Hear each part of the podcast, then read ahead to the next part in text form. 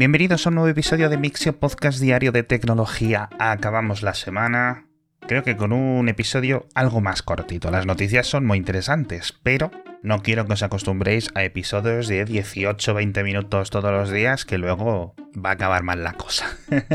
Comenzamos hablando de ChatGPT. ¿Cómo no, amigos? La verdad es que no sé si sabéis que tengo un contrato con Microsoft y con OpenAI para estar hablando de esto todo el rato. Es broma, obviamente, pero la verdad es que es una tecnología muy interesante y me he encontrado con un artículo técnico, un análisis de costes, mejor dicho, una evaluación estimada de los costes que supone el mantenimiento de la infraestructura detrás de este sistema de comprensión relativamente coherente de texto. Como os hemos contado aquí muchísimas veces, esto es básicamente un clúster gigante de tarjetas gráficas a100 de Nvidia, como os hemos hablado de otros modelos, pero este análisis que os invito a que lo leáis cifra el coste de esos servidores en unos 700.000 dólares diarios. Ostras, muchísimo dinero. Claro, para Microsoft o para OpenAI esto es calderilla.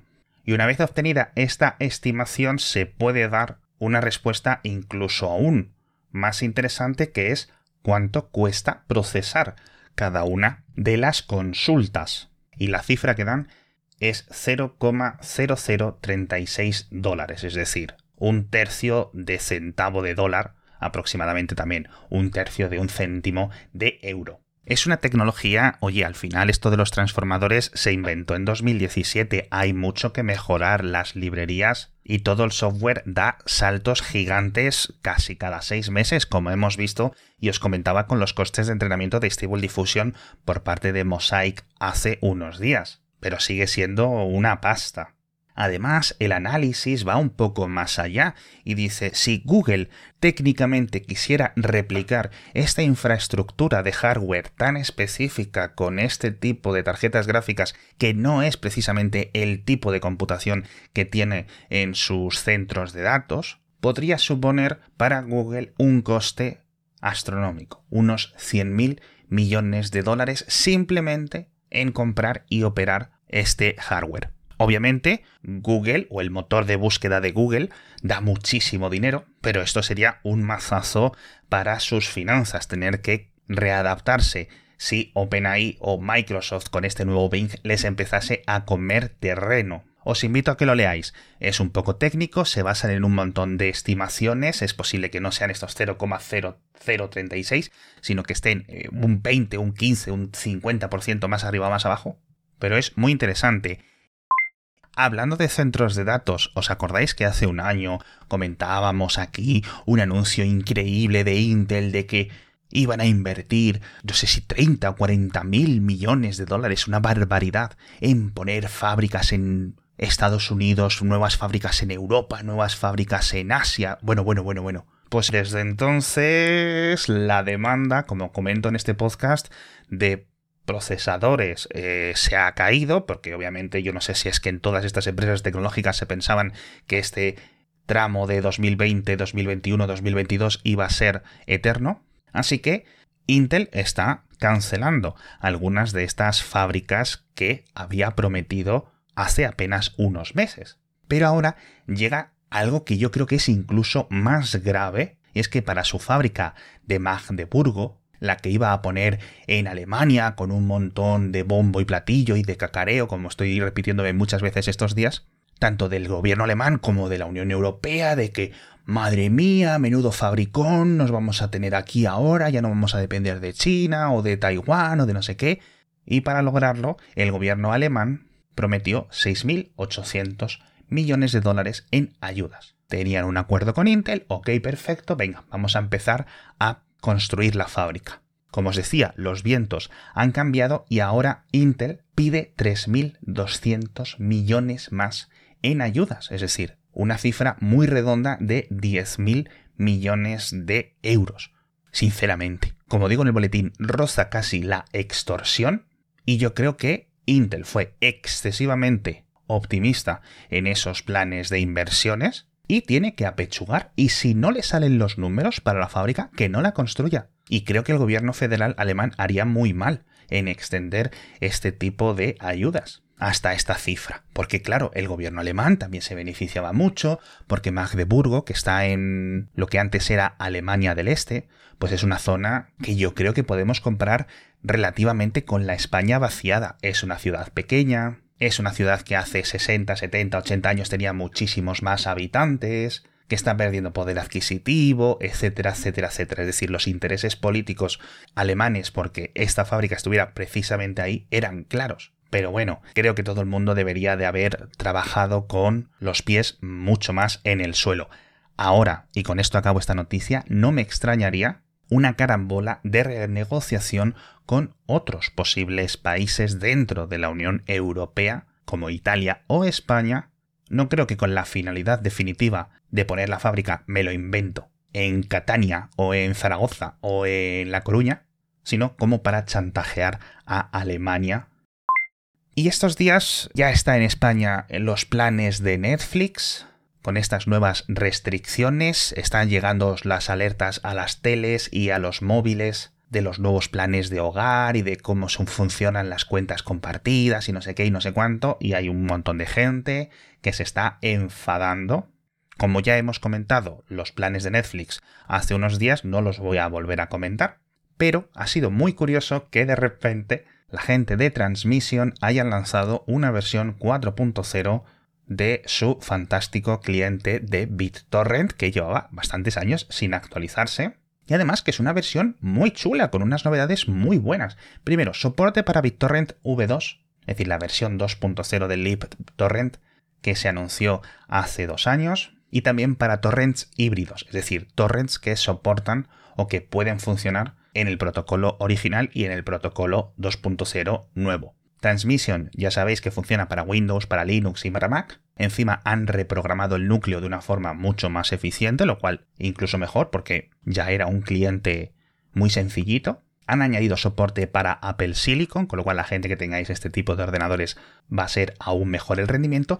Y además, una de las mejores cosas que tenía, que era el control a través de una plataforma web, ahora tiene soporte para ser, eh, digamos, visualizada de una forma mucho más adecuada en móviles. Así que bueno, os invito a que la descarguéis. Yo ya sabéis que soy un poco más fanboy de PicoTorrent, pero Transmission sigue siendo fantástica y esta nueva versión pues parece que mejor que mejor.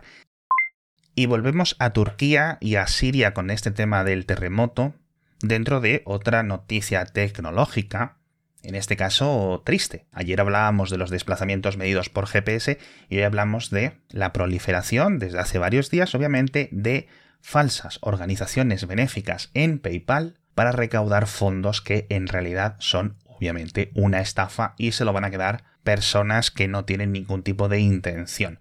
Así que tened muchísimo cuidado con este tipo de elementos. Si queréis aportar algún tipo de dinero para la reconstrucción tanto de Siria como de Turquía, tenéis toda la información en las webs de las embajadas, en las webs de los ministerios de vuestros países y en las típicas grandes organizaciones, porque hay muchísima, muchísima estafa, no solo dentro de PayPal, sino también con criptomonedas y que se están difundiendo por grupos de Telegram, canales de Telegram, por Twitter, obviamente, también por WhatsApp, etc. Y es algo que se repite de nuevo porque esto es la misma estafa que cuando la invasión de Ucrania que pedían donaciones y muchas de las cuales acabaron en manos equivocadas.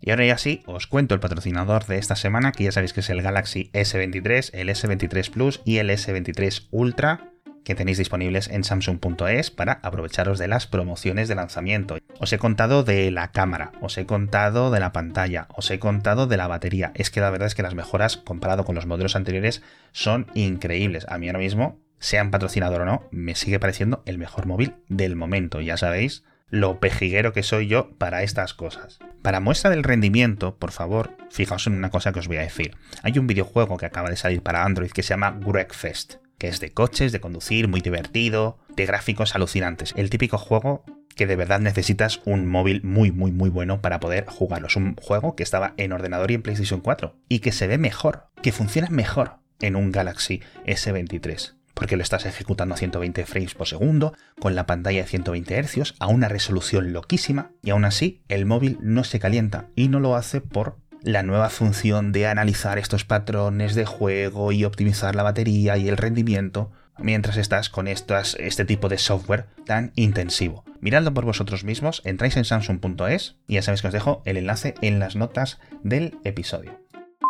Y tenemos que hablar de Mastodon, otro tema que también estoy parece que contractualmente obligado, la verdad es que es un tema que me interesa muchísimo, pero antes os quiero contar otro de mis temas favoritos, que es el señor Tolkien y su obra, y os acordáis que hace unos meses os comenté que la gente de drop.com había sacado unos teclados mecánicos basados en los elfos y en los enanos de la mitología que eran preciosos, preciosos. Bueno, pues han sacado un tercer modelo con la lengua de Mordor. Técnicamente, el alfabeto, es decir, lo que vais a ver en la mayoría de las teclas, es el mismo que en el lenguaje élfico, porque es el mismo alfabeto. Simplemente en Mordor, eh, no me acuerdo muy bien a nivel lore por qué, pero las, las, letras son un poco más como en cursiva, ¿no? Como habéis visto en las imágenes de la película de esa inscripción en el anillo único. Bueno, total, que me lío. El teclado es precioso, bonito y viene en dos colores, medio rojo y negro, con un montón de detalles, así muy mordoreanos y en otro color eh, como de mm, color ceriza, grises oscuros, tal cual, también fantástico. Y encima es creo que un poquito más barato que el modelo élfico que sigue estando a la venta, sigue con ese verde precioso. Y de verdad, yo si no me los he comprado es porque creo que, creo que me daría cosa utilizarlo. Es decir, lo tendría como en una exposición y para ponerlo en una estantería para mirarlo, pues no lo sé. Echadle un vistazo, que os dejo un enlace en las notas del episodio y decidís por vosotros mismos, porque esto puede ser un regalo increíble. Oye, que me lo queréis regalar, abro mis puertas, sin ninguna duda. Vamos, regalo camisetas de Mixio a quien haga falta. Y ahora sí, vamos con Mastodon, porque hace un par de días que se publicaban unos números de usuarios activos dentro de Mastodon y cómo había una relativamente marcada caída en actividad. Esto sí es cierto, obviamente, pues mucha gente ha llegado desde Twitter y se ha encontrado que Mastodon no es una alternativa para Twitter, al menos para su uso, como llevamos diciendo en este podcast bastante tiempo. Pero sí es cierto que cuando hablamos de números activos de Mastodon, siempre hay que hacerlo desde la perspectiva de todos estos sistemas federados. Y es que hay muchas personas que quizás no estén siendo contadas, precisamente las más activas, porque están detrás de instancias propias, privadas o instancias que no están emitiendo sus estadísticas hacia otros o hacia los típicos sistemas que las contabilizan o las intentan contabilizar, porque obviamente pues, no es un sistema unificado. Así que bueno, si es cierto, yo creo que es justo decir que ha habido un porcentaje grande de personas que en diciembre y principios de enero probaron Mastodon, y que no han vuelto. También es cierto que Mastodon es hoy como seis o siete veces más grande que en octubre y que estamos viendo estas estadísticas públicas, pero que nunca las podemos comparar con las estadísticas, yo que sé, de Twitter mismo o de Instagram, porque no sabemos cuál es su ritmo de desgaste, es decir, los números de gente que se registra en Instagram y dos meses después deja de utilizarlo. No lo sabemos porque solo lo saben ellos. Así que bueno, dentro de esto, dos noticias también muy interesantes. La primera es que Cloudflare ha lanzado su propio servidor de ActivityPub, es decir, podéis montaros una instancia tanto de Mastodon o compatible con Mastodon, mejor dicho, como con otros sistemas y plataformas similares dentro de este rollo de ActivityPub. Lo han llamado Wildebeest, que significa new en inglés. Obviamente es de código abierto, lo podéis instalar en vuestras propias máquinas, pero siendo Cloudflare la empresa que son, lo podéis montar dentro de su infraestructura. No hay un plan gratuito para ponerte tu propio Wildebeest, pero es más fácil que montarte tu instancia en un VPS y el coste es relativamente bajo. Simplemente necesitas el plan mínimo de imágenes, que son unos 5 dólares al mes. Así que puede ser un mecanismo bastante obvio para muchas personas que quieran una instancia para su grupo de amigos o una instancia personal o simplemente aprender a desarrollarse y a meterse dentro de este protocolo y de este tipo de redes abiertas. Que por cierto, unas horas antes de empezar a grabar este episodio, una instancia mediana de Mastodon, mastodon.lol, ha anunciado que va a desaparecer, al menos su administrador, y no sé si hay algún oyente que esté en ella como usuario, y básicamente su administrador y el que está pagando los servidores se ha cansado de soportar ataques, abusos, acoso por parte de algunos miembros de la comunidad. Parece que todo ha tenido que ver con el lanzamiento del nuevo juego de Harry Potter, el Hogwarts Legacy, que ya sabéis que está causando mucho revuelo en un montón de redes sociales y se ha cansado de que le llamen todo y en tres meses, el 9 de mayo, va a borrar toda la instancia, con lo cual todos los usuarios de esta instancia, que no es grande, no es de millones de usuarios, pero creo que son 70, 80 mil usuarios, tendrá hasta entonces para migrar fácilmente su instancia.